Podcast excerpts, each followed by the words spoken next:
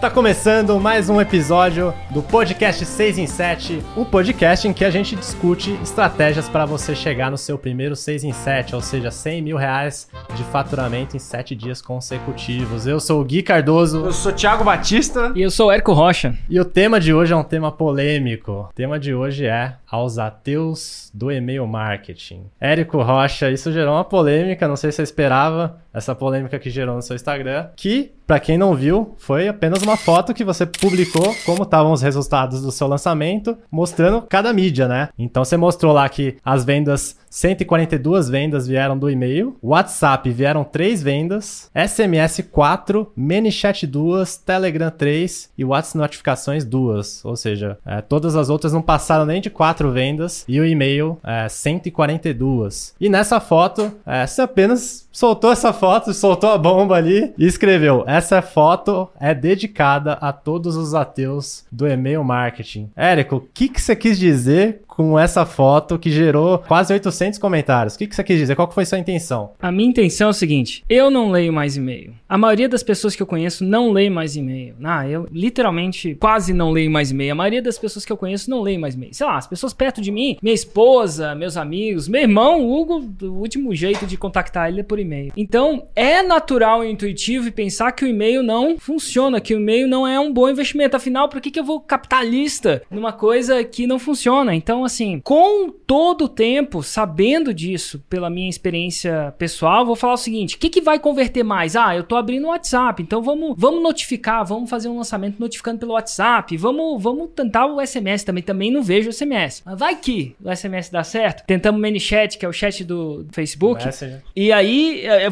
cara, ManyChat também, Telegram, todos esses. E aí, com todas as. toda a probabilidade, foi lá e lançou. Mas esse, quando eu vi as vendas vindo, aí que eu vi quem tá pagando as minhas contas?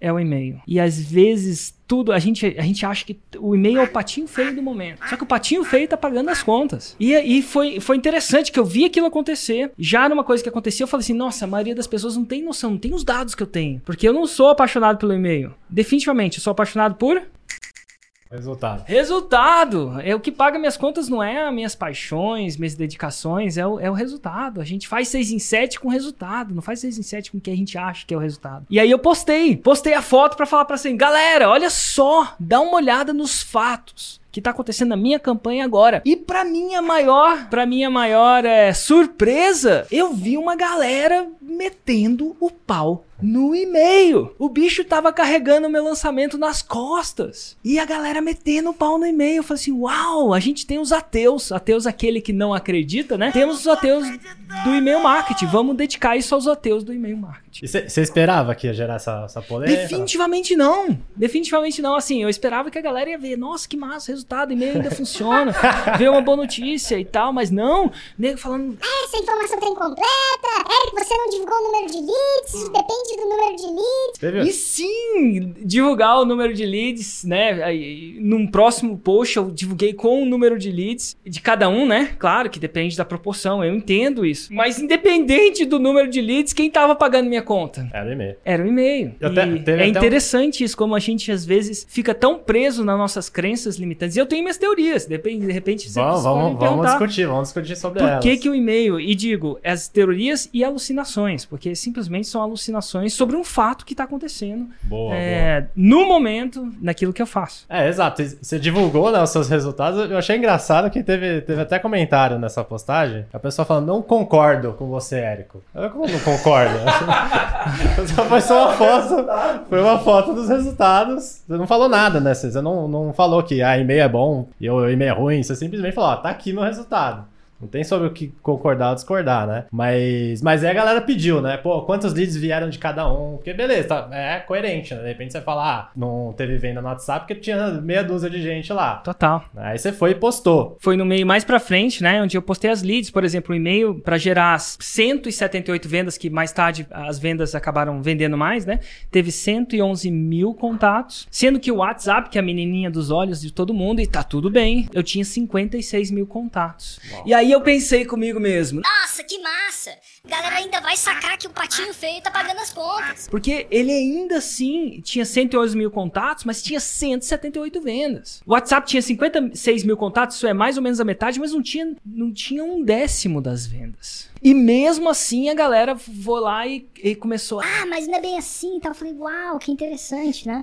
Como a gente tá enviesado em acreditar em alguma coisa, talvez a gente até evite ver os fatos, que o e-mail tava pagando as contas. E, Érico, tem também todo o histórico, cara, de anos e anos você construindo essa lista de e-mail, relacionamento. A sua dedicação, cara, a dedicação da sua equipe em escrever excelentes copies. Porra, aquela do Mito da Caverna é espetacular, cara. Eu pego pra ler aquilo ali, é, uma- é muito bom, cara, é muito bom. E, ao mesmo tempo, pô, eu acompanhei é, uma série de mensagens é, do WhatsApp, do seu lançamento, e, e eu acho que tem também a questão de, às vezes, não dar a mesma atenção. Você acha que faz sentido isso? Eu acho cara? que eu sou, assim, faz. Eu diria que sete anos que eu já mexo com e-mail. Então vamos dizer que eu sou um faixa preta em e-mail. Né? Eu sou bom em e-mail. Né? Por quê? Porque eu gerei o resultado, eu construí tudo isso aqui que tá construído, esses microfones aqui foram pagos. Sabe quem pagou esses microfones aqui?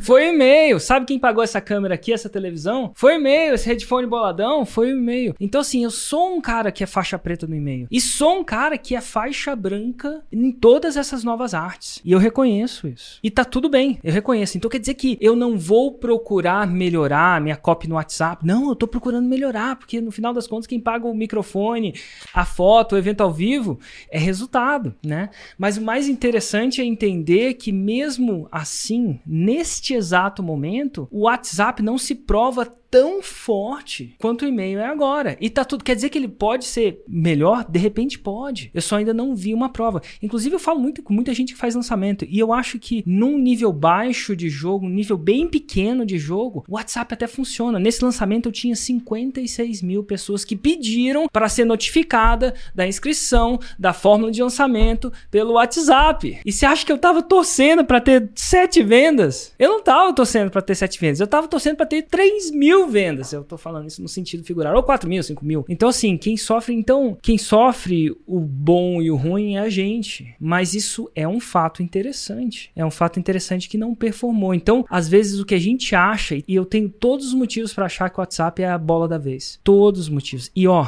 literalmente, a gente enviou esses, esses 56 mil mensagens pro WhatsApp manualmente. Teve várias pessoas da minha equipe que manualmente enviamos isso. Não foi nenhum software, não foi nenhum problema de entregabilidade, foi só um problema de da mídia ter tudo para converter e no final das contas o patinho feio pagar as contas. Boa, mas então, pelo que eu entendi, você não se considera um ateu do WhatsApp, no caso. né? Não.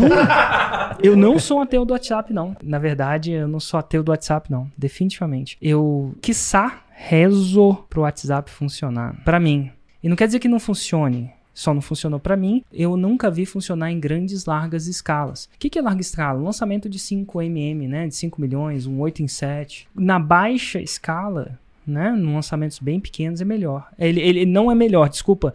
Ele, eu já vi funcionar. E não é à toa que eu tô testando, né? Então, mas eu sou a maior, a, a pessoa mais interessada em quebrar esse paradigma, porque no final das contas, que manda é o resultado. É, inclusive, o, pô, é, trazendo aqui pra, pra realidade aqui do podcast, né? Que é o podcast 6 em 7. Pô, eu faço muitas análises de lançamento aqui no programa de mentoria e tem, eu vejo que tem alguns nichos, assim, que tem muito mais. é, Por exemplo. Trazendo, por exemplo, bem prático. Manicure não tem e-mail. Tipo, a maior dificuldade é da manicure é criar o login de acesso, sabe? Então. É, é uma um mentira nicho, que manicure né? não tem e-mail. É, Vou, não. vou- vou discordar. É verdade. Porque se a manicure tem um Instagram, manicure tem Instagram? É, manicure e cabeleireiro são públicos tidos como tatuador, é, que mais? Esse povo artista são pessoas que tendem a ter Instagram. Mas pra ele ter um Instagram, ele precisa de quê? Ele precisa do e-mail. Pra ele ter uma conta de Facebook, ele precisa de quê? Do e-mail. E eu acho que aí vem a- a- a- uma grande alucinação pela qual, por que, que o e-mail tá funcionando? Gente, é, as- o e-mail parou de ser o meio pelo qual a gente vê besteira. Antigamente, essa é até uma teoria do Hugo. Antigamente, quando a gente queria mandar besteira para as outras pessoas, corrente, videozinho, a gente mandava por onde? Grupo de e-mail, né? Grupo de e-mail, não é verdade? E agora o e-mail passou a ser um canal que as pessoas só usam para comunicar coisas mais importantes. Eu tenho um e-mail que eu olho e só para coisa importante. Quando eu preciso fazer uma compra na Amazon, e preciso da minha ordem, ver o número da ordem, eu vou lá no meu e-mail. Quando meu banco vai me mandar uma mensagem, ele me cutuca no Facebook. Ele, ele me manda um e-mail. Então, assim, o e-mail é muito louco. É tipo telefone. Ninguém me liga todo dia. Quando alguém me liga, é porque é alguma coisa importante para mim. Então, por exemplo, quando eu compro um ingresso para um show e esse ingresso vai chegar por onde? Por onde que chega o ingresso? Quando você compra uma passagem de avião e você não dá o print, por onde chega a passagem de avião? Pelo menos aqui na ignição chega por e-mail. Então, o e-mail tá sendo aquela coisa importante e a gente usa como tal. Então, a gente distribui coisas importantes pelo e-mail. Cada vez menos, a gente particularmente manda menos e-mail. Não quer dizer que é o jeito certo ou errado, mas a gente manda e-mail só para divulgar coisas importantes. A gente não usa mais o e-mail para relacionar. A gente usa o WhatsApp. É, o WhatsApp. A gente usa o WhatsApp para relacionar. A gente usa o Instagram para relacionar. A gente usa o YouTube para relacionar. Quiçá agora que a galera tá escutando o podcast para relacionar. A gente usa, não, relacionar isso é criar valor, gerar valor. Mas quando eu tenho que comunicar alguma coisa que é muito importante, por exemplo, eu tô mandando, tô divulgando uma Masterclass Day em São Paulo ao vivo, agora 13 de abril, vai ser ao vivo. Dependendo de quando você vê esse podcast, isso vai fazer sentido ou não. Mas eu tô divulgando por onde? E-mail. Por e-mail, porque é coisa importante. Então, quando a gente precisa de alguma coisa importante, a gente ainda vai no e-mail. Interessante, Érico. E, e me tira uma dúvida. É, quando você postou aqui a quantidade de leads e de vendas, né? O pessoal pôde ver qual que estava a taxa de conversão. E a taxa de conversão, né? Quantos por cento das pessoas que estão em cada mídia compraram, né, em porcentagem?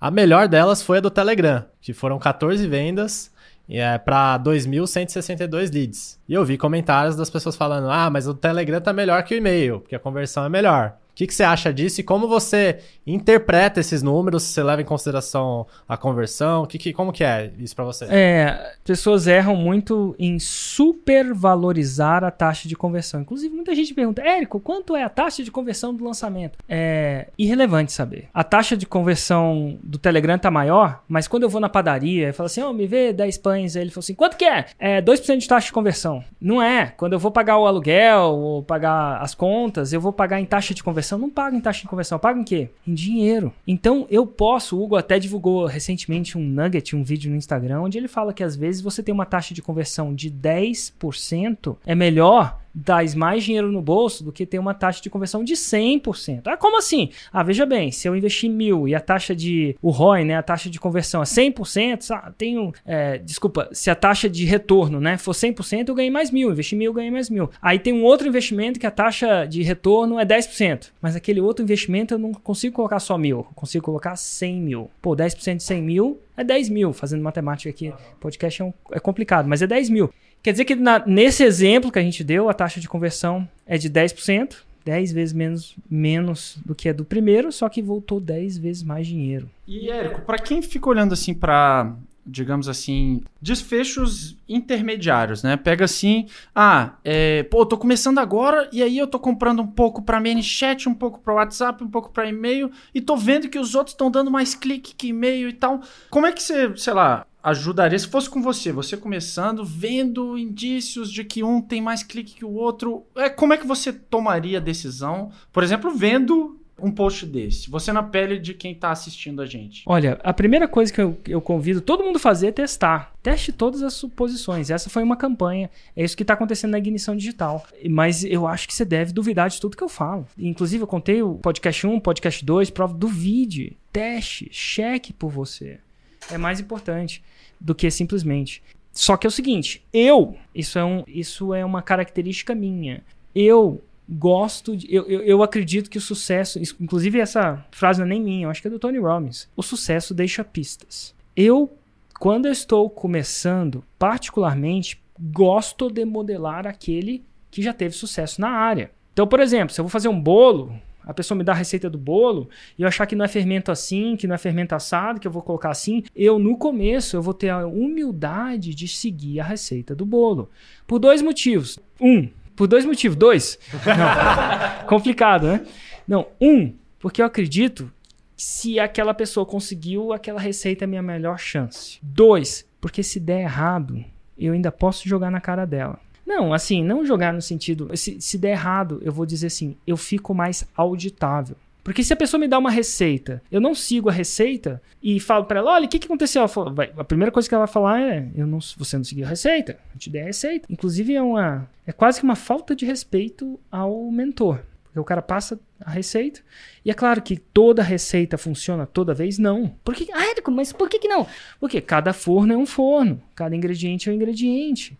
Nenhuma receita é feita em exatas condições de temperatura e pressão, né? Porque, enfim, cada forno é um forno, cada ingrediente é aquele ingrediente. Eu falo da história do pão de queijo da minha mãe. Polvilho lá de Minas é diferente do polvilho de Brasília. O forno que ela faz é um forno a lenha. O meu aqui é a gás. Mesmo sendo a gás, o quando se coloca nos 100 graus, não é 100 graus. Não é um forno cientificamente calibrado para 100 graus. Então, todas as receitas precisam de ajuste. Só que eu gosto de fazer isso. Então, por exemplo, se fosse uma pessoa como essa, eu faria exatamente como eu tô fazendo. Até um, porque eu acredito que isso vai dar certo. Dois, porque eu acho que é auditável. E você testa na prática, né? Então, você deu esse exemplo aí do polvilho, que é diferente é, de Minas e de outros lugares, mas você, você vai e testa pra ver se realmente essa é a questão. Não fica na teoria mirabolante, até porque muitas vezes a realidade, ela, ela surpreende a gente, né? É contra-intuitivo você pensar, pô, hoje em dia ninguém fala que... Todo, muita gente fala que não usa mais e-mail, mas e-mail você vai lá ver e testa e, e dá mais resultado. Então, muitas vezes a realidade surpreende, né? A realidade surpreende. Do mesmo jeito que eu surpreendi o Thiago agora. Ele falou assim: manicure não tem e-mail. Se tem Instagram, ela tem e-mail. Se tem Instagram, ela tem e-mail. E eu acho que tem. Talvez o que você quis dizer não é que não tem. Generalizando uma realidade que não é literal. Boa, legal, cara. É, continuando aqui, Érico.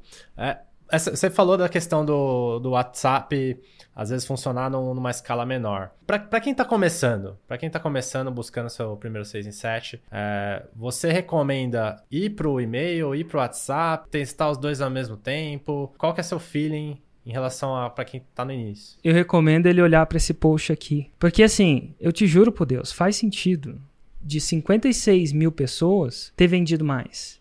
Gui, faz sentido, é total. Faz sentido que as pessoas. Meu, o meu mercado são pessoas jovens. Jovem não tem e-mail. Faz, eu entendo isso, faz todo sentido. Eu não uso. Eu só uso e-mail para coisa importante. Mas no momento eu olho o fato. Érico, o e-mail vai morrer? Não sei. Vocês iam me perguntar isso? Pô.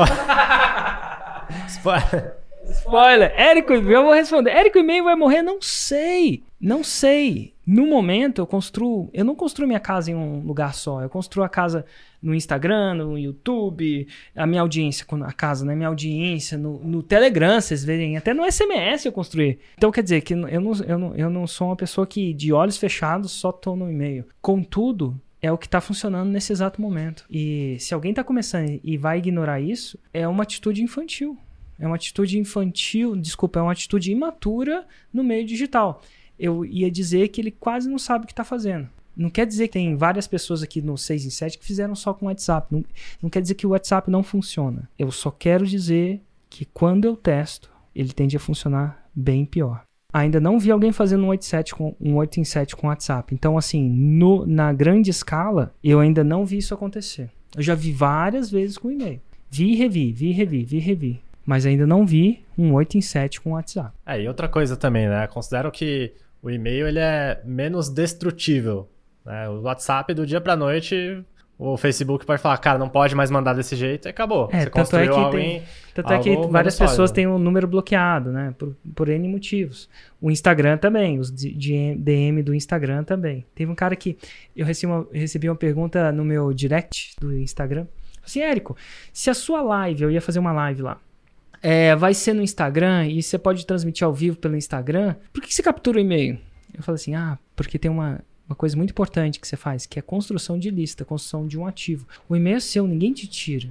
Não existe nenhum intermediário entre eu e você. É simplesmente eu mandar um e-mail. É que nem um número de telefone quando você liga. O WhatsApp não, é um intermediário. Do dia para noite, esses 56 mil, o WhatsApp pode decidir que, ele, que eu não tenho mais direito de mandar para esses números. E tá tudo bem, é uma empresa privada, ela tem que lidar com o que ela tem que lidar. Continuando aqui, beleza. E, e sobre usar melhor o e-mail? né? Para quem tá fazendo lista, como que, como que ela pode melhorar? Uma coisa que é muito recorrente, que eu vejo as pessoas falarem, cara, às vezes o e-mail todo dia ou e-mail toda semana pode encher o saco, pode incomodar a pessoa. Quanto que é, na sua opinião, mandar e-mail demais e, e às vezes te atrapalhar? Não existe e-mail demais, existe e-mail chato. Ligar demais pra alguém. Quando é ver filme demais? Quando é ver filme de menos? Depende dos filmes. Às vezes a gente entra no Netflix e vê uma série e a gente quer ver a série. Quando é ver muitos episódios? Quando não é? Depende da série. Tem série que a gente quer engolir aquela série, né? Tipo, a primeira vez que eu vi 24 horas foi a primeira vez que, que eu senti isso. Eu realmente passei um final de semana e zerei a primeira temporada de 24 horas. Eu passei, eu acho que literalmente 24 horas. Assistindo foram 12 e 12. E pra mim era de mais ou era de menos? Pra mim não era de mais nem de menos. Eu tava extremamente interessado naquilo. Agora, tem programa que eu não consigo ver os primeiros 20 minutos. Stories. Stories. Um story de 10 segundos que não- às vezes a gente não aguenta ver até o final. Total. Então, depende muito. Então, eu conheço pessoas que mandam três e-mails por dia e tem um excelente resultado. E tem pessoas que mandam um e-mail por mês e não tem esse resultado. Então, não existe essa resposta. É a mesma coisa que você me perguntar. Érico, qual o preço de casa ideal? Depende. Depende de onde você mora, depende de o que, que você quer, depende de qual é a sua família, depende de quais são as suas intenções, depende da casa, depende do local, depende do país. Certo, mas beleza, não, não tem essa resposta exata, né? Não, Não. tem como, como Eu dar uma falar o que eu receita. faço. É, isso, exatamente. O que, que você faz pra, pra você determinar, cara, será que a gente não, tem, não tinha que estar mandando dois por dia, três por dia, ou, ou um por dia? O que eu qual faço que é é o o, Qual é o seguinte. feedback que você olha pra O decidir que eu faço é o isso? seguinte: durante um lançamento, eu, eu faço o seguinte: eu crio uma relação com as pessoas fora do e-mail, isso é, nas mídias sociais, através de conteúdo de extremo valor, muito dele. Então, se você for no meu Instagram, todo dia tem dois ou três vídeos lá. Se você for no meu YouTube, tem vídeo lá. Você tá vendo esse podcast, que agora é um podcast semanal que a gente grava sobre um tema entra fundo uma hora nele. Então, eu não meço esforço para dar conteúdo de valor. E engraçado que a gente devia até comentar isso. Meu conteúdo às vezes é tanto de valor que uns alunos meus me mandou uma mensagem chateado, Com ciúme. com ciúme. Tava com ciúme. Eu fiz um post, que era um post escrito falando da oferta irresistível no Instagram, e foi uma revolução. Como você pode mandar esse post? Isso devia. Se eu soubesse disso. Eu não teria pago pelo seu produto. Assim, o conteúdo é tão de valor que num post ele ficou chateado. E, inclusive foi uma aluna. E eu perguntei pra ela: você sinceramente acredita? Até, eu perguntei pra ela: até qual módulo da fórmula de lançamento você fez? Ela falou o seguinte: se eu soubesse que você iria. Se eu soubesse que você iria publicar esse post, não teria pago 6 mil reais na fórmula de lançamento. Eu falei: uau! Foi até ler o post, né? Mas foi bom, hein? Foi lá, fui ler o post, sério. Fui lá ver o post e eu respondi pra ela, até qual módulo da fórmula de lançamento você fez? Ela tem um modo extra e tal. Aí eu falei assim, cara, você sinceramente acha que só com esse post a pessoa pode fazer o 6 em 7? E aí que ela se tocou, nossa, a fórmula de lançamento é muito mais que aquilo. Aquilo é muito valor. Aquilo é um pedaço real de valor da fórmula. Mas não era a fórmula como um todo. E ela falou assim, Não, ops, saquei. e ela, obrigado. Você, o comentário foi direto ao ponto. É, o que eu quero dizer é que a gente não mede valor para dar, mas na hora de a gente lançar, a gente avisa. Então o que que acontece? Eu uso o e-mail, o e-mail é meu atacante, como você mesmo gosta Boa, de definir. é. O e-mail é meu atacante. A hora de marcar gol, eu aciono o meu Romário, ou, ou o meu atacante. É, exato, igual, igual você Marca falou, gol. né, Thiago? Nesse exemplo aí, ah, a pessoa tá vendo lá um monte de abertura no ManyChat, mas, cara, quem que tá sendo atacante chutando a bola pro gol, né? Então ele é meu atacante. Meio de campo é meu WhatsApp. O meio de campo é. E de vez em quando eu boto o WhatsApp pra ser atacante e não tá atacando. Entendeu? Sabe quando você bota o, Ô, Divan. o divan pra atacar e o cara não marca o gol? Tem tudo pra marcar gol. Você olha pro cara e vê aquele outro que não corre, que só fica na banheira, tipo um Romário da vida, que o técnico até não gosta, mas ele é o cara na hora de marcar o gol, ele marca. Então, e ó, não quer dizer que vai ser sempre assim, não, mas o e-mail é meu atacante. No momento. Cara, e por mais e por menos que eu use ele, por mais patinho feio que ele seja, ateus do e-mail marketing. Vocês estão deixando muito dinheiro na mesa por ignorar ele. Cara, e foi engraçado isso que você falou, cara. Você acha que talvez a variável que mais influencie na abertura do seu e-mail é o seu conteúdo, cara? Não sei. Eu acho que uma coisa que influencia. Tem, eu acho que tem várias, várias, várias, várias fatores que influenciam. Sim, o meu conteúdo vai influenciar. Se eu, se eu tô mandando muita coisa massa, né? Muita coisa.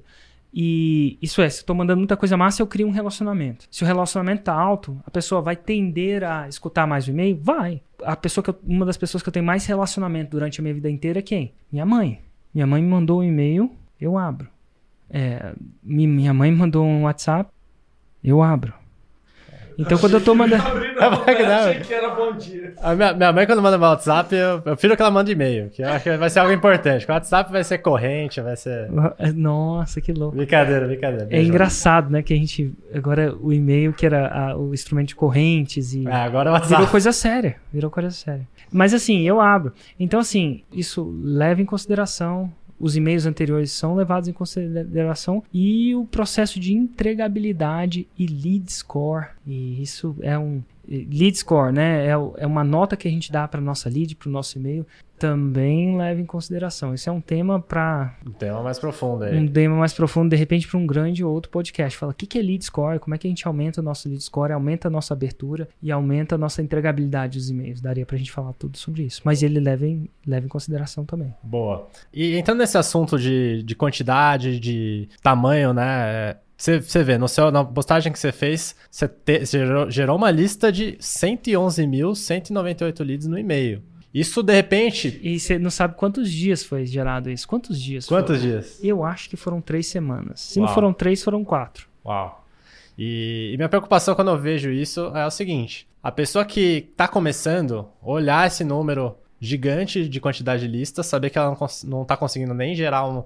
nem próximo disso, porque tá iniciando, normal. E de repente, às vezes, desanimar, falar: caraca, o Érico tem muito resultado porque ele consegue gerar uma lista de- gigante. E aí eu te pergunto o seguinte, Érico: tamanho de lista é documento? É, documento, sim. Inclusive, é a mesma coisa de você entrar numa academia e ver um- uma pessoa muito forte levantando um supino, ou o que mais? Como é que chama lá, o Ney? Leg press. Leg press. O Ney é o cara da academia. E aí você vê o cara levantando, eu vou, vou chutar um número aqui pra ficar mais simples, 100 quilos. E aí, e, e se ela olhar para aqueles 100 quilos e falar assim, eu nunca vou levantar 100 quilos, as chances são que ela hoje nunca vai levantar 100 quilos. Mas é, aquela pessoa que levanta 100 quilos começou levantando 100 quilos, e se ela for uma pessoa normal, não começou. Ela começou com a barra vazia. É muito louco, as pessoas mais fortes começam com a barra vazia. Então, o importante não é necessariamente olhar quantos quilos eu estou levantando agora. É entender como eu, eu levo, quantos quilos eu levantei quando eu comecei. E sabe com quantos e-mails eu comecei? Eu lembro até hoje. Inclusive, eu gravei. Eu gravei esse vídeo. Nossa, eu não sei nem onde tá, mas eu gravei. Eu comecei, sabe com quantos e-mails? Zero. É zero, não tinha nenhum e-mail. E aí eu lembro de comemorar o meu 12 segundo e-mail. Hashtag. Com, com expressões expli... Ah, diga, qual que é a Hashtag hashtag? do episódio, ó. Não são minhas palavras, tá? São palavras do Érico. Hashtag tamanho é documento. Tamanho é Nossa, documento. hashtag do episódio. Joga aí nos comentários tamanho é documento, a hashtag desse episódio. Total, total. Tamanho é documento e a gente começa pequenininho, né? boa, boa. Exato, exato. É, e assim, né? O, tá, O pequenininho também cresce. é, li- lista pequena também faz barulho também. Lista né? tão pequena também faz barulho. É, não, mas é verdade. O tamanho, o tamanho da lista é importante, né? E, é, inclusive, é, é uma das metas principais, ou uma das métricas principais. Tá aí, inclusive, até outro episódio que a gente pode falar sobre métricas de lançamento, quais Total. métricas acompanhar no lançamento. Mas é uma das métricas principais, o tamanho da sua lista, a quantidade de leads que você está gerando Total. pro seu lançamento. Né? Mas mesmo assim, né, dá para você fazer um lançamento bom com uma lista é, menor que tá bem rela... quando o relacionamento da lista ele tá muito bom, é possível também. Mas sempre é, ter uma meta é, de alcançar uma lista alta, né? E vocês? Eu queria falar, vocês já lançaram, vocês Já, fizeram já. vários, participaram de vários lançamentos e o Thiago, o WhatsApp funcionava pra você, Thiago? Pô, em 2013 eu acho que nem tinha um WhatsApp, né? Uhum. 14, 15. Não, cara, mas até os recentes, não, não funciona, cara. Não, funcionou, funcionou pra mim. pra você e pra você. Cara, eu sempre confiei bastante. o microfone caiu, agora que eu É, pensei. vou- vou- Vai ser eu, interessante. sempre, eu sempre confiei bastante no, no e-mail por ver resultado. Eu já cheguei a testar um lançamento que as pessoas assistiam o CPL, entravam no CPL sem ter que cadastrar e-mail. E aí, como é que foi? Não, não deu bom. Não deu bom. O res- deu, deu resultado, mas depois comparando as métricas, tipo, ficou muito óbvio que menos pessoas assistindo o CPL, mas eu tendo e-mail delas, eu fazia mais venda. É muito louco. Eu também testei esse. Eu acho que o Mário Vergara chamava ele de Ghost Launch. É. É, não sei por que, que ele chamava de Ghost Launch, lançamento fantasma. Então. Ele fazia dentro do Eu, eu- ele chamava né? assim porque eu acho que ele não é bom de, nome, de nome de lançamento, não. Mas, mas É, enfim, a gente já eu testou esse lançamento também de simplesmente disponibilizar a Masterclass ou os conteúdos de pré-lançamento sem capturar o e-mail. Também vendeu, tá? Fizemos 6 em 7, mas hoje em dia fazer um 6 em 7 pra mim é motivo de depressão, porque o meu business tá tão, tão maior. Enfim, tamanho é documento, mas é, não deu certo não. Assim, o e-mail ele realmente performou muito melhor capturando a lista. Boa, tem um comentário aí, ó. Tamanho é documento, mas pequeno também faz barulho. Boa. Galera, façam perguntas aí, de repente a gente seleciona uma pergunta aqui pra fazer pro Érico ao vivo. Show. Continuando, Érico. Quer fazer uma pergunta agora, Thiago? Faz lá. Cara, é, você higieniza assim sua lista? Você limpa de tempos em tempos? Como que Antigamente eu fazem? limpava. Hoje em dia, o que a gente faz é calcular um lead score, que é quão quente a lead tá. Isso é, quanto mais ela reage comigo, mais ela vai receber informação. Então, se ela abre, ela tem maior probabilidade de receber informação. E quanto menos ela reage, menos ela recebe o meu e-mail. Então, E Érico, cara, quantas pessoas você tem na sua equipe hoje que cuidam de entregabilidade e de copy também? Olha, cara, copy sou eu que faço, na maioria das vezes. Eu tenho uma pessoa que rediz pra mim, uma redatora, vamos dizer assim, porque eu não Perfeito. tô escrevendo, eu não sou uma pessoa que escreve muito bem, mas eu quase dito pra ela a maioria da copy. E ela completa, vamos dizer assim. Apesar de que cada vez mais elas estão ficando melhores e estão aprendendo a ter as suas ideias também. Inclusive tem uma série que a gente vai soltar que chama Desconstruindo, onde a gente vai mostrar o background dessas sessões que eu faço com os meus copywriters. Mas em teoria é eu e alguém escrevendo. Às vezes é a Suzy, às vezes é a Nath. Enfim, mas eu não tenho volume para as duas. Na maioria das vezes é um, é, é um processo mais. que Eu tô com duas pessoas porque eu tô procurando ensinar essa- parada. E uma pessoa lida pro e-mail, disparo. Mas hoje em dia ela tá com a gente faz uns três meses, eu acho. É, então, assim, no começo era, era é uma pessoa o suficiente. Mas É, à medida que a gente vai ficando mais complexo, faz sentido eu criar equipe, né? Então, no processo, eu tenho mais pessoas hoje, não porque eu precise, e sim porque eu quero, estou treinando-as para que eu não precise fazer isso eu mesmo. E engraçado, cara, que é, pegando o link lá do início, cara, do WhatsApp e tal, eu vejo que quem consegue fazer, às vezes, 6 em 7 um WhatsApp, parece ser um esforço muito maior do que quem usa o e-mail, cara. E-mail, muitas vezes você coletou, cara, escreveu, mandou. Não tem tantas é, interferências, né, cara? O WhatsApp você tem que criar um grupo, você tem que moderar, às vezes você tem que fazer é, diversas coisas, do tipo, a pessoa que tá no grupo, ela tem o contato das outras pessoas, isso às vezes É um gera um barulho desagradável muito grande, porque nem todo mundo é muito civilizado num grupo, né? Às vezes a galera tá lá pra zoeira mesmo, então você tem que lidar com tudo isso. O e-mail é mais uma... É mais fácil de gerenciar quando você tá mandando uma mensagem pra várias pessoas. E Érico, existe a objeção, né, que você já comentou, é, de que muita gente não, não abre e-mail. Agora, muita gente não abre e-mail, beleza, a gente já comentou isso. E o tamanho do e-mail? Né? Você faz e-mails longos. Sim. Então não só a pessoa precisa abrir o seu e-mail, usar o e-mail, abrir o seu e-mail, mas é um e-mail bastante longo. O que, que você sente disso? Você acha que as pessoas realmente leem seu e-mail até o final? Por que, que você faz e-mails longos? Que que, qual que é a lógica? Eu tenho feito e-mail longo porque tem, feito, tem funcionado. Eu não vendo. As minhas decisões que eu peço para as pessoas são decisões complexas. Na maioria das vezes é, às vezes comprar a fórmula de lançamento, às vezes ver uma masterclass de uma hora, às vezes ir num evento. Então são decisões complexas. E se a pessoa não tem dois minutos para ler uma mensagem, ler uma justificativa, ela às vezes vai até clicar, mas não vai comprar e não vai ver. Então eu acredito que é uma coisa que, de novo, funciona muito para mim, é contraintuitivo. Eu não tenho tempo de ler e-mail longo, a não ser que seja interessante. Ninguém tem tempo de ver um vídeo grande, a não ser que seja importante para você. Então a grande sacada é o seguinte: testa. Mas para mim, long, e-mails longos são melhores. Agora, só não pode ser chato. Não existe e-mail muito longo, existe e-mail chato. Boa, e, e muitas vezes a pessoa que lê o seu e-mail até o final é, é o tipo da pessoa que compraria, né?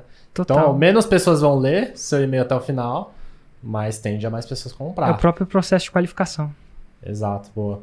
E eu curto o e-mail, assim, que mesmo que a pessoa não comprou, ela sentiu o valor. Então, no processo, até na última sessão que eu tive até com a Nath, ela fe- fez um e-mail onde a gente estava convidando para Masterclass, que era um evento, então ia ter um call to action, né, uma chamada para ação no final, que era comprar um, um ticket. Só que o e-mail em si dava valor.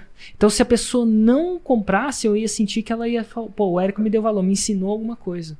Isso é massa. E você tem conteúdos específicos, assim, alguma linha editorial exclusiva de e-mail, cara? Sem Hoje- CTA nem nada? Hoje não. Devia, mas hoje não. Mas a gente, a gente tá começando a criar, fazer uma coisa que a gente chama de posts épicos. Né? Então a gente está fazendo esse projeto do podcast que é falar um pouco mais aprofundadamente de um tema, mas a gente quer transformar esses capítulos que a gente está aqui em posts épicos. Então é, alguém redigir um post e enriquecer esse post com dados relevantes no contexto para que a gente possa mandar para as pessoas que curtem ler também. E esse a gente vai provavelmente divulgar por todas as mídias, vai distribuir no WhatsApp, os links, mas vai distribuir também no e-mail para ver se a galera quer ler isso também. Tem uma história só muito interessante que representa bastante isso, que é a história do Buquinho. Aham. Conta a história do Buquinho pra galera ver. Nossa senhora. O Buquim, não é nem Buquim. Buquim, Buquim. que nome, né? Mas, nossa, essa aí você tirou do fundo do baú. Booking.com, cara? Não. não. É o apelido do cara chama Buquim, eu não sei por que não. Mas enfim, ele tinha uma namorada. Esse cara morava em São Carlos, é, numa república do lado da minha república. E ele era um amigão nosso. Ele tinha uma namorada. E aí ele fez alguma coisa na namorada e ninguém nunca soube o que foi. Mas dizia, o que ela dizia pra todo mundo é que ele- ela não queria ver ele mais pintado nem de ouro. Eita. E ela não morava em São Carlos, ela morava em Ribeirão. E o Buquim a- amava ela e ele pegava o carro, ia pegava, era mais ou menos uma hora de carro, ia lá pra Ribeirão, batia na porta dela, na, na república dela. Ela batia a porta na cara dele, não queria falar com ele. Ele pegava o carro e voltava. Isolado. Fazia duas horas de viagem. Todo final de semana, ele pegava o carro, ia lá tentar se explicar, afinal, o que ele dizia que ela não sabia da história toda. Coisa que a gente, ninguém nunca soube da história toda, mas ela não sabia. E aí, voltou. Acho que na sétima vez a gente teve uma intervenção com ele. Falou assim, Buquinho, cara, para com isso, cara. Ela tá achando que você é um maníaco. Ela já falou que não quer mais te ver. Segue a sua vida. E aí ele falou assim, cara, eu vou. Vou seguir minha vida. Mas eu vou escrever o último e-mail. E aí ele sentou na frente do terminal e começou a escrever o último e-mail. E o título do último e-mail, adivinha qual era? Qual, qual que é? O último e-mail. e aí o título do último e-mail, e ele sentou e escreveu uma carta gigantesca explicando. Basicamente o e-mail começava e falava o seguinte: esse é o último e-mail que eu vou te mandar. Esse e-mail explica a história toda. Se depois desse e-mail você não quiser voltar comigo, tá tudo bem, eu vou seguir minha vida. Mas pelo menos vou seguir sabendo que você sabe, você tem toda a informação para decidir se você quer ou não. Ele foi lá e mandou o último e-mail. E ela não respondeu. Passou uma semana, passou duas, passou três. Aí o Buquinho, é realmente. Tinha como salvar aquilo não. E o Buquinho foi, tocou a vida dela. Só que ela, depois de, sei lá, quatro, cinco semanas, ela não queria ver ele nem mais pintado. Começou a ficar curiosa, cara. E esse último e-mail, esse último e-mail. E muito tempo depois acabou abrindo o último e-mail. E leu. E não é que tinha alguma informação que era relevante ao processo. Ninguém sabe exatamente o que, que era. Mas fez sentido pra ela. Ela falou assim: Meu Deus, como eu tava enganada. Ai, caramba. eu tenho que voltar a namorar com esse cara. Pegou o carro e foi lá pra São Carlos. Ele estudava na engenharia de materiais. Ela pisou na universidade. Todo mundo conhecia a história, porque ele tinha ficado muito depressivo com o tempo. Ele era um cara muito querido, vamos dizer assim. Ela pisou e o pessoal falou: Caramba, a Jéssica tá aqui. Nossa, cara, o que, que vai acontecer? Meu Deus, todo mundo sabia do último e-mail e tal. E ela foi lá falar com ele. Tava fazendo iniciação científica lá no laboratório, sei lá o quê. E ela foi falar com ele. E ela falou assim: então, Buquim, eu não, sei- eu não sei exatamente o que foi falado, mas re- diz a lenda que é isso que ela falou. Então, Buquim, não, realmente, desculpa, é, aquele e-mail realmente esclarece muita coisa que não estava esclarecido, vamos voltar. Só que o Buquim olhou pra ela assim, Assim, Jéssica, você demorou quatro semanas pra responder o último e-mail. eu pensei que você não me queria mais. Carrinho fechou. Carrinho fechou. Agora eu tenho uma namorada. Eita, né? Bicho é agilizado, tá bom. já fechou o carrinho e já abriu de novo. Já abriu de novo. Ela falou assim: tudo bem, você tem uma namorada, mas você não me amava tanto como você dizia no e-mail, vai lá e termina com ela agora. Aí ele falou assim: porra, Jéssica, não é bem, não funciona assim, não posso ir lá terminar a coisa. Eu acho que ela tinha chegado tipo uma sexta-feira, porque né, ela virou e falou assim pra ele: ó, é o seguinte, eu, segunda-feira, eu volto pra Ribeirão Preto. E eu volto de dois jeitos. Ou eu vou voltar comprometida com você, ou eu vou voltar solteira. Você que escolhe. E, tipo, Essa história só melhora, velho. basicamente ela falou: o carrinho vai fechar. Vai. E aí, e aí ele foi lá no outro dia, ele respirou fundo e tal, terminou com a outra namorada, explicou a situação de uma maneira que sei lá como, explicou e até hoje ele tá junto com a Jéssica. Olha, É, e tem, eles moram na França e tem dois filhinhos. Uau. É. História de amor. Mas é impressionante. Quando o e-mail é importante, a gente lê. E às vezes, para uma pessoa tomar uma decisão razoavelmente importante, ela não pode ler um e-mail pequeno. Talvez se ele mandasse um e-mail, volta para mim, eu sou. Não funcionaria. Ele teve que explicar tintim por tintim tudo. E às vezes, quando eu escrevo um e-mail para a fórmula, eu escrevo com essa intenção. Eu falo, sabe, será que eu quero, eu quero escrever para a fórmula um produto que eu vou vender, eu quero colocar toda a informação possível para a pessoa tomar uma decisão, tal que se ela tome uma decisão contrária, eu consiga dormir em paz. Eu falo o seguinte comigo: se depois ela ler esse e-mail todo, e ela pode ler todo, pode ler metade, pode ler o que quiser, ela não tomar uma decisão favorável, eu não quero ela. Eu não quero esse cliente. Porque não, não porque ele não vale a pena, mas ele não é um cliente para mim nesse momento e tá tudo bem. Falei tudo que eu tinha que falar. Boa, animal, Érico. Com essa história a gente finaliza aqui o episódio aos ateus do, do e-mail marketing. Então, vocês captaram a ideia aí. A gente é agnóstico em relação a e-mail marketing, WhatsApp, etc. Né? E, e a gente fica por aqui. O próximo episódio vai ser quanto você precisa investir para fazer o seu 6 em 7. Ai, ai, ai, essa daí vai ser bom. A gente está disponível com podcast no YouTube, no Spotify, no Deezer, no iTunes, no SoundCloud. Tá ouvindo em alguma mídia, você pode também é, ouvir nessas outras mídias. No YouTube aqui a gente está fazendo ao vivo. O próximo episódio vai ser quarta-feira, às 15 horas, ao vivo no canal é, Érico Rocha. E a gente fica por aqui. Eu sou o Gui Cardoso. tô- Thiago Batista. Érico Rocha, tchau, tchau. Valeu!